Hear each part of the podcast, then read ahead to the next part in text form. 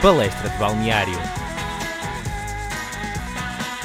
Olá, sejam bem-vindos ao Palestra de Balneário número 60, numa altura em que acabamos de completar 60 jogos no Mundial. Se isto não é um sinal do universo, não sei o que será. Uh, eu sou o Francisco Etano e tenho aqui comigo o Diogo Metel. Olá, sejam bem-vindos ao Palestra de Balneário. Vamos então falar dos quartos de final do Mundial da Rússia 2018 e os vencedores desta ronda foram a França frente ao Uruguai, a Bélgica frente ao Brasil, a Inglaterra face à Suécia e, por fim, a Croácia que bateu a Rússia. Eh, neste Mundial já se marcaram 157 golos em 60 jogos, o que já dá uma média bastante interessante. Vamos falar agora do jogo entre a França e o Uruguai, que terminou com a vitória gaulesa. A França foi claramente superior, notou-se muito a falta de Cavani na frente. O comportamento da equipa mudou, mudou por completo e o, o Soares parecia parecia algo, algo desorientado, parecia que não tinha ali o colega, não, não rendeu tanto esta equipa do Uruguai que defendia bem e que marcava principalmente nos lances de bola parada, acabou por ser vítima aqui de um, de um gol no lance de bola parada. Uh, porque o Griezmann hesita quando vai bater o livre e o Varane passa de rajada e apanha uma zona completamente livre Sim, faz já, o golo. Já, já que vais falar desse lance, é que nessa hesitação tens a, o, a habitual armadilha do fora de jogo no, no livro é desfeita nesse momento, porque há logo a precipitação do, dos movimentos dos jogadores e, portanto, depois Varane é um movimento interessante que ele vai dar, dar a, a meia volta aparece por trás e, e um cabeceamento que, que, de facto só para lá dentro. Eu penso que não haveria muito também para, para fazer. Sim, e, e também naquele lance em que o Uruguai tem aquele cabeceamento, se não me engano, do Cáceres, em que a França opta por não, não colocar não colocar barreira. Uh, o que é, é importante porque tira a referência. Aquela distância não tens referência nenhuma para o poste, exceto a barreira precisamente é que tens a barreira, sabes onde é que está o poste, sabes como é que has de colocar a bola. E ao retirar, a França não só consegue mais jogadores na, na área que podem, uh, podem atrapalhar a ação dos, dos, dos avançados uruguais, mas apesar disso, o Cáceres consegue ganhar a bola e é uma grande defesa do, do Loris e acho que isto faz lembrar um bocado aquela, aquela, aquela velha artimanha do Cruyff, não colocar as barreiras e de dar espaço a jogadores, a jogadores bons, só mesmo porque às vezes se retiras as referências atrapalhas mais do que se tivesses tentado fazer algo por isso. Sim, olha, por falar em referências, Uh, penso que neste jogo ficou bastante evidente o posicionamento de Laxart a fazer de, de guarda-costas do Mbappé sempre em cima dele.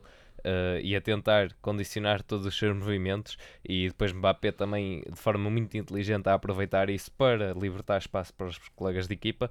Uh, mas a verdade é que o Uruguai sempre preocupado a nível defensivo fica com esse lateral esquerdo mais recuado. E depois no meio campo com, com o Losango que, que ia em movimento até à área e com pouco espaço entre eles, portanto, trocando ali a bola, chegava perto da, da linha da área e quando o passo surgia para, para a esquerda, não havia lá Laxart. Penso que há, que há algumas bolas perdidas assim, porque lá está, ele estava a cobrir Mbappé.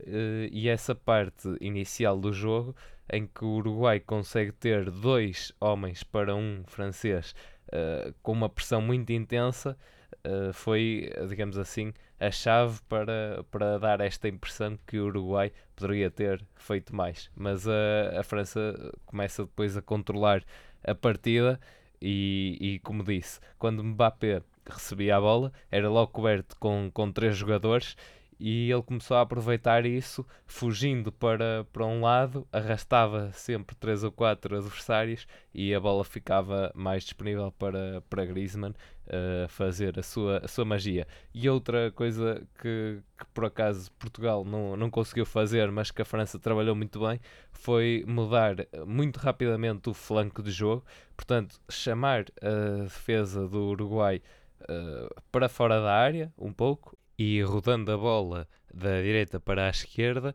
uh, o, a defesa uruguaia acompanhava esse movimento de forma a que Pavard ficasse depois livre na ala direita. E esses movimentos muito rápidos, a haver sempre muito espaço então numa das alas. Sim, eu acho que foi um bocado atacar com o que os uruguaios costumavam atacar, não é? E, e surpreende muitas vezes as equipas e revelam muito sobre o Deschamps, que não é um treinador muito talentoso, nem sempre vê as debilidades da sua própria equipa, mas é, é bastante, bastante manhoso e, e consegue ver bem as debilidades das outras equipas. Portanto, também vimos na, na, final do Europeu que tentaram logo condicionar o Ronaldo, por exemplo. O, o, que, o que muitas vezes trai o Deschamps é, é não pensar a longo prazo. E esta, esta estratégia com o Uruguai foi boa e deu resultado mas se, se o Uruguai tivesse adotado outra estrutura de jogo que não adotou, se calhar podia ter-lhe saído o tiro pela culatra. E talvez seja isso que o possa trair contra, neste jogo que, que aí vem contra a seleção belga, que é uma seleção que se, que se muda, que não tem medo de, de abdicar de alguns princípios, como se viu contra o, contra o Brasil. Mas agora é esperar para ver. É, temos aqui uma, uma seleção muito boa e um Uruguai que sinceramente acho que não podia ter ido mais longe. Sim, quer dizer, as substituições. Uh, curiosamente, acho que o erro de Musleira que tenta dar uma raquetada com a bola para, para defender. Uh, foi, é um posicionamento péssimo. A bola faz. A bola é traiçoeira, mas. É um bocadinho traiçoeira. Acho que não há desculpa. Mas ele, ele coloca mesmo as mãos para dar uma raquetada. uh, Confundiu-se no desporto. Uh, mas coincidiu com um período em que o Uruguai iria começar a pressionar mais a França novamente e a colocar bolas na área francesa eu, isso desmotiva um bocado todos os Sim. jogadores. Porque uh, o Uruguai depois passa a jogar só com dois defesas, portanto deixa de se preocupar, está a perder 2-0, deixa de se preocupar com esse nível defensivo e depois tenta fazer esses passos. Agora também há uma equipa muito forte pela frente, que é, que é a França, e, e portanto não foi possível. E acho que um símbolo desse desalento é mesmo estar-se a bater um, um livre contra o Uruguai e o, e o defesa a chorar e, o, e a partida ainda não acabou, mas essa noção de pá, não dava para, mas, uh, para fazer nada. Só aqui uma perguntinha, Diogo. O que é que aconteceu ao Mbappé? Havia um sniper nas bancadas? Não sei, só, só ele sabe. e agora vamos falar sobre o jogo do Brasil frente à Bélgica. A Bélgica que venceu por duas bolas a uma, começou a vencer cedo na partida, aos 13 minutos, com um autogol de Fernandinho, o segundo na história do Brasil em Mundiais. De Bruyne, com um remate fora da área, ampliou a vantagem aos 31 minutos e já na segunda parte, Augusto aos 76 a reduzir. Caetano, para falar um pouco deste jogo, temos aqui um convidado especial no, no programa. Uh, temos sim, senhor, diretamente do Brasil, Lucas Meireles. Se não o conhecem, deviam conhecer. Já, já nos convidou para algumas parcerias no programa dele, do, do time do TAS, nos torcedores. E está aqui para nos falar de um jogo em que, que tínhamos dois candidatos aqui ao, ao título de campeão do mundo. Um deles tinha que perder. E pedíamos-lhe aqui um, um breve resumo do jogo e talvez que nos pudesse explicar porque é que o Brasil foi eliminado. Fala galera do Palestra de Balneário, Diogo Metelo, Francisco Caetano. Muito obrigado pela oportunidade de estar participando do programa de vocês. É, ao longo da Copa a gente fez meio que o caminho inverso, convidando vocês para participar do nosso podcast. Dessa vez fazendo o contrário. É muito bom poder estar celebrando essa parceria que veio dessa Copa do Mundo. Sobre o jogo do Brasil, é muito complicado, foi uma situação muito triste para nós brasileiros, porque chegamos numa situação que todos nós já vislumbrávamos uma possibilidade real de chegar mais longe na competição, de até buscar o hexacampeonato, pelo crescimento que a seleção teve no ciclo pré-Copa. Na Copa, não tanto, mas quando você vê seleções grandes como a Argentina, a Alemanha, é, não necessariamente nessa ordem, mas Espanha, caindo, Uruguai caindo ao longo do caminho, você se sente mais tranquilo em relação ao Mundial, porque, querendo ou não, a camisa pesa. Mas falando do jogo em si, foi um jogo muito complicado. Acho que o Roberto Martinez, treinador da Bélgica, foi muito inteligente, é, mexeu bem no, no time belga, na seleção belga, colocou o Fellaini protegendo mais o meio campo.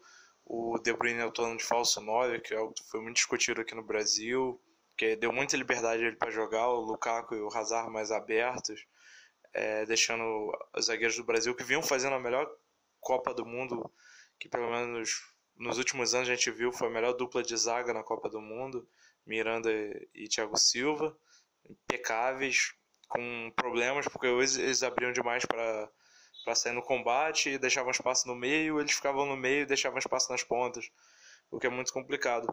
Nós tivemos uma partida muito abaixo do Felipe Coutinho, que vinha sendo o principal nome do Brasil na Copa, Neymar também, que é o jogador mais falado, mais conhecido no mundo todo, também não conseguiu demonstrar bem seu futebol. Tivemos nomes, jogadores que já não vinham fazendo boa Copa, como Paulinho, como William, que só deram prosseguimento à má fase deles em campo. O Fernandinho acabou entrando no lugar do Casemiro, também não fez boa partida. E acho que tudo isso junto, no final, se solidificou numa vitória justa da Bélgica. Ela foi cirúrgica e ganhou a gente no, da forma que ela pôde. Bem, Lucas, uh, falaste aí na situação do, do De Bruyne falso 9 e também do Lukaku na, na ala e de facto foi o, uma das constantes, na, principalmente na primeira parte, foi o afastamento entre Miranda e Tiago Silva, muito espaço uh, ali que poderia ser aproveitado e que foi, por, uh, pela velocidade de Bruyne, de Charlie que também apareceu e Fellaini, uh, eu acho que isso também se deveu um pouco à, à projeção que Marcelo tinha na ala.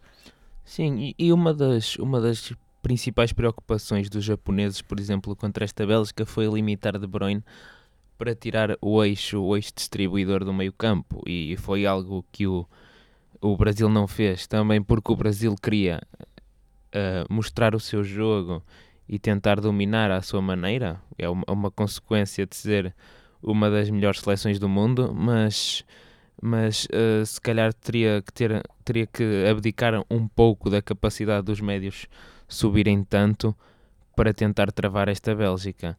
E as substituições do, do Brasil não são de forma a tentar limitar o meio-campo belga, até porque os belgas foram descendo de rendimento no jogo, mas mais a ter opções atacantes. A primeira é logo a saída do William, que estava a fazer um mau jogo, e a entrada de Firmino.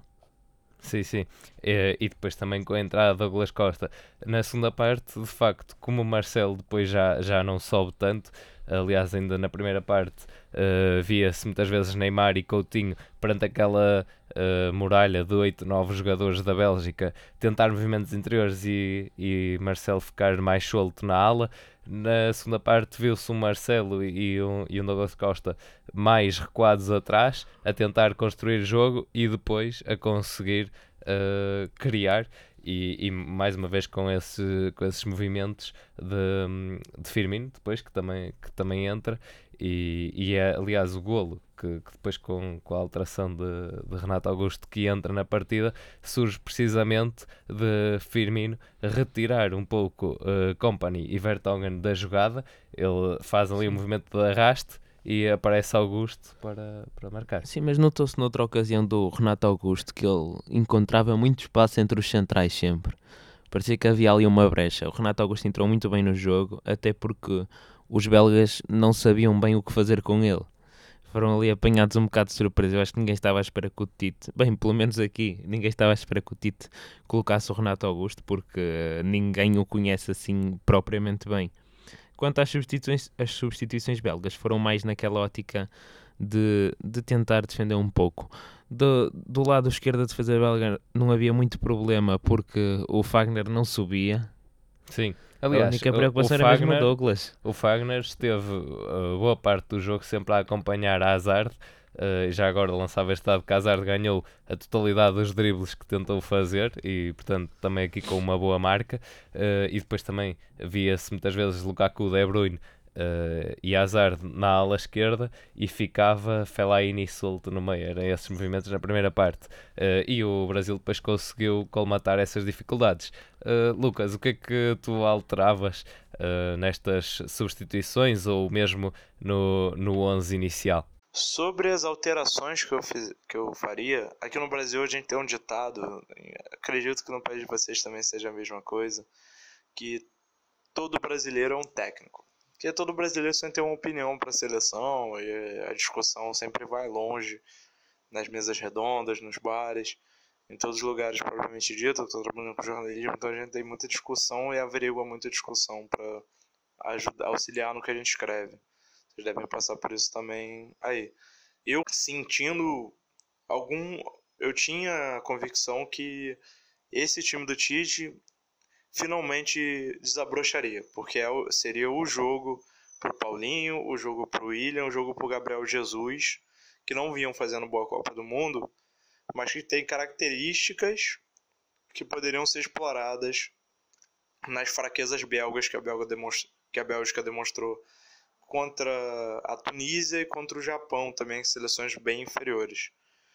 Que é muito espaço nas laterais, é um meio-campo com muito afastado da linha de zagueiros e eu acreditava que o Paulinho ia poder flutuar por essa por esse espaço, aparecer mais na área e o William e o Gabriel Jesus, por serem jogadores muito rápidos, poderiam é, atuar nas costas dos zagueiros belgas e levar perigo. Mas no final, a mudança tática da Bélgica foi muito importante. A postura também, que foi uma seleção que soube esperar mais o Brasil, partindo em contra-ataques fulminantes. É, acabaram por não anular esses jogadores que eu achava que se destacariam. Eu não imaginava uma partida tão ruim do Neymar que vinha crescendo na Copa, pelo menos fisicamente, se não tecnicamente, mas pelo menos fisicamente ele foi cada vez melhorando. E do Coutinho que vinha no embalo muito bom, principalmente as duas primeiras rodadas dele, as três primeiras rodadas dele foram incríveis, justificando o jogador que ele é. O problema é que se dificultou. Então eu entraria com o time titular, que o Tite entrou, talvez fizesse as alterações mais rápido. O Douglas Costa, quando entrou na, na partida contra a Costa Rica, que ele acabou se machucando, ele deu muito mais dinâmica ao lado direito, muito mais repertório, muito mais recurso. O que acabou é, nos facilitando muito, tanto que ele mesmo lesionado contribuiu com uma assistência para o Neymar no final do jogo. A lesão do Douglas Costa prejudicou muito o Brasil, porque na, no nosso entendimento dos, de nós brasileiros, a tendência natural é que ele ganhasse a posição do, do William por ser um jogador com mais recursos, o drible curto, o drible longo, ter finalização de fora da área, poder cortar para a direita e para a esquerda. Acabou que isso não se concretizou.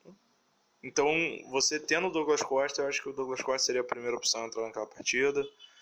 O Paulinho também não se justificou, ele colocou o Renato Augusto que acabou fazendo o gol, foi uma bela partida, tinha chance de acabar se tornando o herói e pelo menos levar o Brasil para prorrogação, e, talvez uma eventual disputa de pênaltis, mas acabou perdendo o gol, um, um azar, um lance fatídico. Mas eu acho que em condições ideais, o Fred, que a gente descobriu no Brasil que não atuou por lesão, que mesmo aparecendo como um jogador já recuperado, ele não tinha condições totais de jogo. Seria um jogador com uma dinâmica maior de meio campo, um domínio maior e também mais recursos que o Renato Augusto para entrar naquela partida. E o Firmino, vocês daí na Europa devem estar acompanhando, o Firmino é um centroavante, um atacante com muita utilidade, jogador muito polivalente, ele no ataque pode fazer várias funções. Entrou para ser brigador infelizmente a bola não chegou a caráter para ele finalizar. O Brasil teve muita dificuldade com a finalização e o Courtois pegou tudo. Então, para o que o Tite levou, as opções eram essas. Não vou julgar que talvez se o Tite tivesse convocado outros jogadores que foram cotados aqui no Brasil, como Luan, que atua no Grêmio, como Arthur, que também atua no Grêmio, é, poderia mudar uma situação, porque quando saiu a escalação, ninguém, a convocação do Tite, ninguém questionou. Questionar, a torcida questionou, mas a mídia, os comentaristas, os, os grandes especialistas que nós temos, ninguém questionou a convocação do Tite. Então, essa seleção foi entendida como a melhor. E dentre essas opções, eu acho que entrar com Douglas Costa mais cedo poderia ajudar, mas ainda assim a forma que a Bélgica encontrou para anular nossas opções foi muito eficaz. Eu acho que o que poderia acontecer seria acasos do mesmo forma que eles fizeram o primeiro gol, a gente ia acabar fazendo um, um segundo gol nosso também, ou empatando o jogo pela força de uma coisa que não dá para explicar ou mensurar no futebol. É só coisas que só acontecem no futebol. Sim, acho que, acho que as substituições do Brasil foram as esperadas, tendo em conta as opções que, que ele efetivamente levou. De qualquer das maneiras, era, era uma equipa, uma equipa claramente muito forte e que, que tinha muitas maneiras de equilibrar, mas acho que precisamente esse subrendimento do Gabriel Jesus retirou muito poder de fogo ao Brasil e, e, ter que depender muito do, do Neymar e do Douglas Costa, jogadores mais nas alas, e não ter assim um ponta de lança mais forte, se calhar foi prejudicial. E quanto ao Fernandinho, notou-se obviamente a falta do, do Casemiro, que é muito mais certo nas, nas suas ações. E foi uma pena o Danilo não poder ter jogado, porque senão outro equilíbrio defensivo e mais capacidade de cruzamento se calhar tinha sido, tinha sido boa para este, para este Brasil. Quanto, quanto ao jogo da Bélgica, o Courtois foi, foi incrível. A Bélgica exagerou um bocado e, e, e teve sorte de ter um, um guarda-redes inspirado, mas faz parte do futebol, acontece e, e foi, foi um espetáculo bonito de ver. Claro, e assinalou bem o seu décimo jogo no Mundial pela seleção, Courtois que iguala a Simpfaf e como passou à próxima fase vai seguramente ultrapassar este, esta marca. Eh, e de facto o Brasil que, que foi ou por falta de eficácia ou porque Courtois estava na baliza e demonstrou este, este grande serviço que não conseguiu marcar se foram, muitos foram muitas tentativas de remate, nove remates à, à baliza uh, e, e não deu para, para marcar Agora perguntava-te, Lucas, qual é a expectativa para o desenrolar da Bélgica na competição? Sobre a Bélgica, eu acho que eu vinha discutindo isso antes da Copa.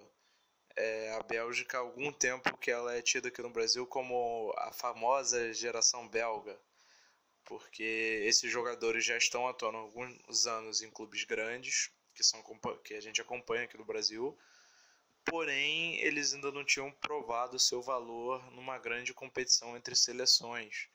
Aqui no Brasil eles foram eliminados diante da Argentina, na Eurocopa também caíram no caminho, não acabaram conseguindo chegar à final.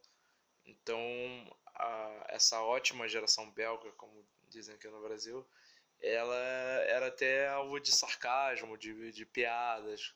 São uma seleção pouca tradição no futebol, uma camisa, abre aspas, que não pesa. Mas a verdade é que esses jogadores chegaram na Copa do Mundo 2018 muito mais maduros, muito mais centrados no papel que eles desempenham em seus clubes, no papel que eles desempenham na seleção. E isso está muito mais valorizados também. O De Bruyne e o Lukaku são dois exemplos disso, o Hazard também.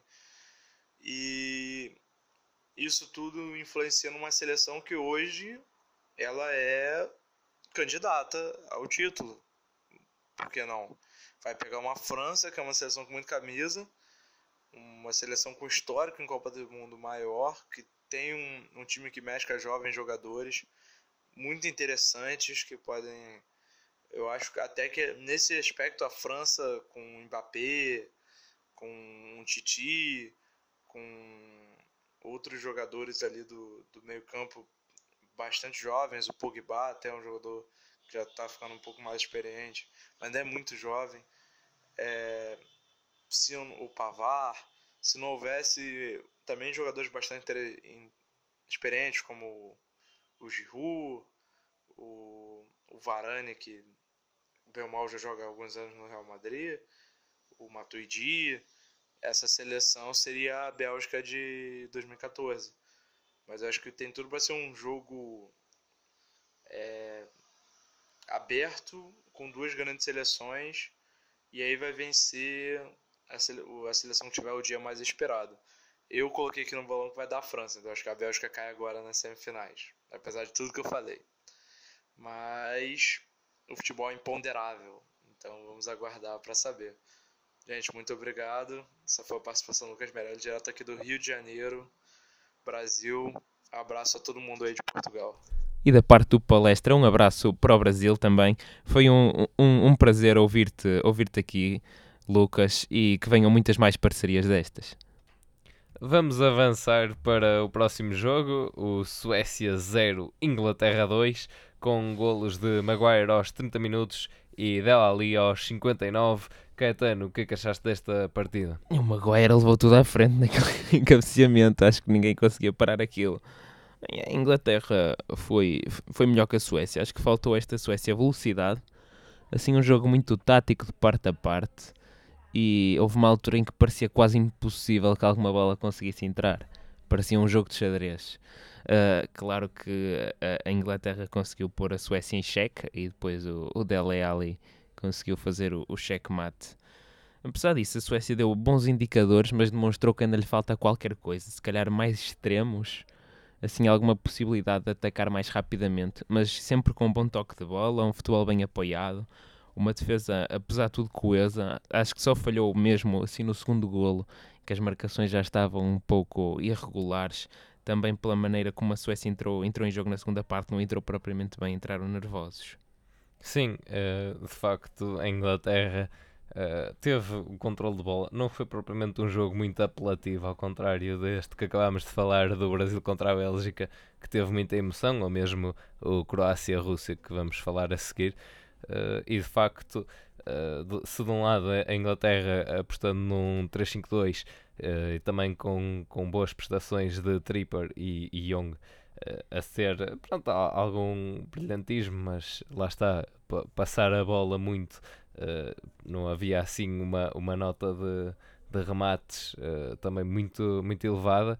Penso que na primeira parte é só mesmo um remate fora e o golo, e do lado da Suécia é tentar colocar a bola em Toivonen e em Berg e penso que seja, que seja isso. A verdade é que a Inglaterra consegue o oitavo golo de, de bola parada, também é um excelente registro desde 1970 que não, que não atingia esse marco. Está aqui também a queimar etapas e a chegar onde talvez eh, pouca gente, só mesmo os ingleses, acreditassem que a Inglaterra iria estar. Uh, neste jogo, em que na segunda parte, aí sim, já, o jogo já abriu um bocadinho, houve mais espaços e acho que um sinal disso foi o final da primeira parte em que Sterling tem duas bolas uh, cara a cara com Olsen. Não teve o melhor aproveitamento, mas deixou esses, esses sinais. Uma dessas vezes por acaso estava em fora de jogo, mas a jogada ainda seguiu e portanto ainda estou aqui a contar essa oportunidade para a Inglaterra. Sim, mas eu acho que a última equipa que teve assim um, um comportamento, e porque os ingleses neste momento acho que têm a força mental toda do lado deles, eles estão plenamente convencidos dos jogadores até uh, qualquer adepto que vão, vão ganhar este campeonato do mundo. E por um lado isso é louvável, porque é preciso um grande trabalho do treinador para poder fazer isto a uma equipa que normalmente habituou os adeptos a desilusões.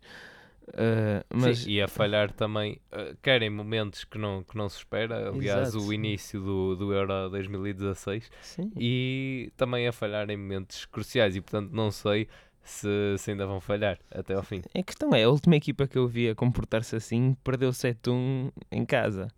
Uh, mas mas não, não sei o que esperar desta Inglaterra. Está, está diferente, está mais nova e e parece ter, ter alguma confiança e alguns processos táticos. Os jogadores são duros. Eu, por acaso, achei, achei alguma. Achei um pouco irónico o Stones falar de, de antidesportivismo. uh, mas é assim, fazem o jogo deles. Eles tentam. Nota-se muito que eles tentam enfraquecer mentalmente os adversários, tentam ali a picá-los, falar com eles, a dizer-lhes coisas. Pá, faz, faz parte do jogo, é aquele, aquele velho, velho estilo inglês e, e tem, tem dado frutos. Agora, os croatas são uns adversários fortes, adversários difíceis, têm, têm muito bom futebol. E alguns dos jogadores conhecem-se, não só terem jogado juntos, como já terem jogado uns contra os outros. Portanto, eh, tendo em conta os temperamentos das duas equipas, acho que vamos ter uh, de tudo neste jogo. Sim, e talvez nesse jogo também volte a ser bastante importante Pickford, que nesta partida tenho aqui de realçar também a importância que tem. O, o segundo golo, o 2 a 0 de Del Ali, uh, é aos 59 minutos e aos 63 uh, Clayson cara a cara com, com Pickford. Pickford ganha a melhor e depois aos 72 minutos uh, Berg também remata e Pickford estica-se e consegue tirar a bola. Portanto, acho que aqui também, em termos da segurança no resultado, este guarda-redes inglês a ser aqui um, um salvador. Uh, e nesse, já agora no golo do, da Inglaterra, o segundo, Uh, não havia grandes hipóteses para Olsen defender aquilo. É um, é, é queima-roupa. É um tiro de cabeça. Mesmo assim, eu acho que o, o problema não está a partir do momento que, que, a bola toca na cabeça dela ali, pronto, é gol. Uh, mas está antes, talvez se ele tivesse saído, notou-se algumas hesitações no, ao longo do jogo uh, nas saídas deste guarda-redes, mas mesmo assim ainda conseguiu lá uma outra tirada o que é sempre importante. Sai aqui com, com alguns aspectos a melhorar, mas lá está, estar nos quartos de final não é para todos e, portanto, a, a Suécia uh, conseguiu demonstrar um bom futebol enquanto durou na prova e também uh, a superar as expectativas de, de muita gente, diria eu. Uh, para finalizar, só queria aqui deixar que Maguire é o segundo inglês a marcar o seu primeiro golo internacional em quartos de final, meias finais ou final de, de um Mundial e que Dela Ali é o segundo inglês mais novo de sempre a marcar num Mundial. Michael Owen ainda lidera no primeiro lugar.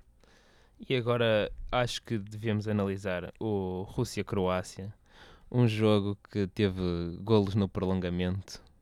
Finalmente, eu acho que já não havia um, um jogo neste Mundial com as duas equipas a, a marcar no prolongamento. E, e, faz falta, faz falta que as equipas procurem o golo. E foi um jogo que começou com uma Rússia que se afirmou muito cedo a demonstrar que vinha para jogar no contra-ataque e que ia dar a iniciativa aos croatas, que ainda demoraram algum tempo a desmontar as peças da defesa russa. Sim, uh, sobre, sobre Parecia uma aspecto... matriosca. Eles abriam uma, saía outra, abriam uma, saía outra, abriam uma, saía outra, finalmente chegaram ao fim. Sim, os russos utilizaram praticamente a mesma estratégia que, contra a Espanha, ia dando quase o mesmo resultado. Uh, mas desta vez neste jogo a Rússia conseguiu sair mais vezes com a bola e também de forma mais rápida. Uh, uh, lá na frente para receber a bola e depois uh, tentar combater, se bem que depois há uma, há uma espécie de desaproveitamento, muitas das bolas vão diretamente para, para dentro da área e, e não consegue chegar lá. Uh, mas sempre nessa procura pelo espaço nas costas. Seria a única forma também que, que a Rússia tinha de criar algum perigo. Mas, uh, como estava a dizer, se dúvidas houvesse, a posse de bola é esclarecedora para, para a Croácia, o número de passes também é quase o dobro para, para a Croácia e, e também os remates. Uh, e, e eu acho que se na partida há emoção, claro, do gol de Cherichev, um, um brilhante gol fora da área. É sim, eu só hum, tenho uma pergunta a fazer lembrar ali aqueles argentinos. De que planeta é que vieste, Cherichev? sim, porque todos os golos que ele tem marcado neste Mundial têm sido de, de alto gabarito.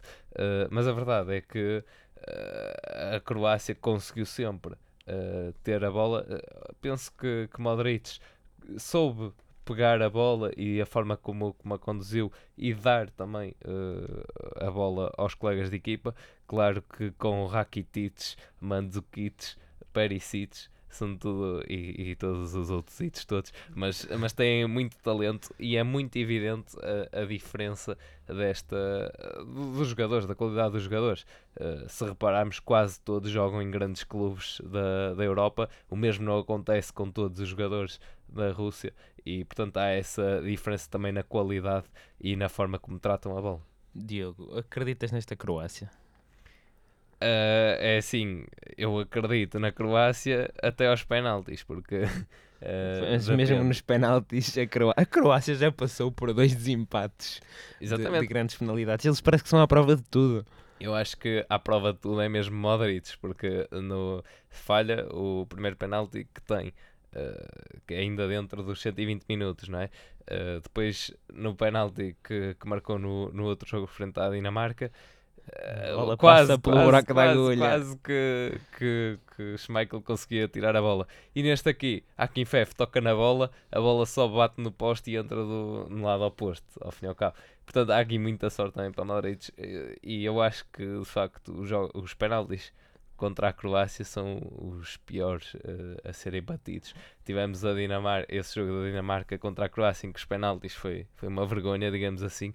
E neste aqui, eh, vendo Kuzaev a falhar, uh, Kovacic do lado da Croácia também falhou, mas Mari Fernandes a rematar completamente fora, Sim, da, foi- fora da área, mau, da baliza, mau. aliás. É, A intenção era boa, mas foi mau.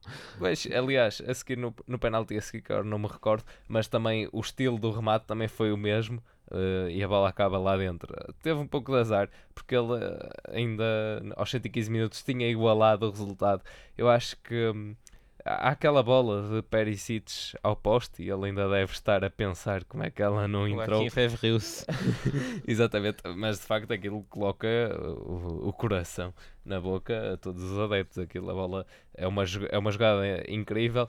Perisic remata, a bola bate ao poste e, e quando, quando já se dizia mesmo o golo, a bola sai para, para canto e, foi, e bateu do lado dentro do poste, por isso ainda mais essa, essa surpresa. E portanto, não seria esse golo, eh, não se pode dizer que esse golo re- ia resolver a partida, porque vida também marca aos, ao- aos 100 minutos da, do jogo e a verdade é que Mário Fernandes consegue empatar a, a partida e portanto será que a Rússia ainda re- re- conseguia reagir ali dentro dos 90 minutos? Ah, fica sempre essa dúvida. Agora, emoção houve, foi, foi um jogo bem disputado, talvez o início não tanto, porque como tu disseste, desmontar ali a defesa russa também não é muito fácil, mas acho que o facto de teres um gol aos 31 minutos e o outro a seguir aos 39 eh, dá aquela tensão necessária para estes jogos do Mundial que, que este ano estão a ser eh, absolutamente incríveis. E agora, para finalizar a análise deste jogo, gostava de deixar aqui a minha, o meu elogio a dois heróis anónimos, muitas vezes esquecidos, né? um de cada equipa. Em primeiro lugar, a Mandzukic, que lá na frente sacrifica muitas vezes pelo, pelo bem-estar, pelo bem-estar dos colegas e para criar oportunidades. Viu-se na assistência que faz para o, para o Kramaric. E do outro lado, ao Akinfev, que defendeu mais um penalti e que, que foi um dos pilares desta, desta seleção russa. Uh, fez a carreira toda na Rússia, portanto, nem sempre é dos guarda-redes mais reconhecidos, mas não deixa por isso ter muito talento. Sim, e, e já agora queria deixar aqui uma nota. eh, já a partir para aí dos 80 minutos eh, começou-se a notar o cansaço do- dos croatas e depois chegou-se ali àquela situação da- das substituições, uma vez que uh, começou a aparentar estar lesionado, consegue resistir, leva ali umas massagens no- nos intervalos e, e, portanto a conseguir aguentar o resto da partida e, a- e na, segunda, na segunda parte do prolongamento a ter também grandes intervenções, portanto ficou eh, aqui patente toda a superação que ele consegue, porque ele estava mesmo em dificuldade, mas simultaneamente também tínhamos Rakitic em dificuldades. Eu acho que sendo que, que agora há a quarta substituição no prolongamento, eh, havia ali uma decisão difícil a tomar por parte do treinador, que era tiro, refresco o meio do campo ou vou pôr um, um guarda-redes novo e ter aquela segurança. Mas a verdade é que Subasic tem qualidade e demonstrou isso que, que acabei de dizer, que é precisamente capacidade de superação.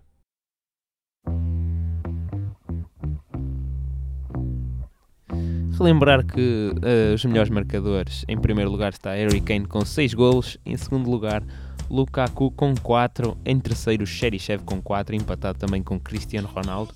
E estes dois primeiros ainda podem fazer mais vezes o gosto ao pé. Vamos ver o que acontece, cada um deles tem pelo menos mais dois jogos pela frente e ainda está tudo em aberto na luta pela bota de ouro. Quanto à bola de ouro, há muitos candidatos, vamos ter que esperar pelo desenrolar destes últimos jogos. Da nossa parte é tudo. Voltaremos na próxima semana com a análise das meias finais e dos jogos pelo terceiro e quarto lugar e da final. Portanto, podem deixar os vossos comentários sobre os vencedores dos próximos 4 jogos, também da Bota e do Bola e, e nós estaremos cá aqui no Palestra de Balneário na Engenharia Rádio.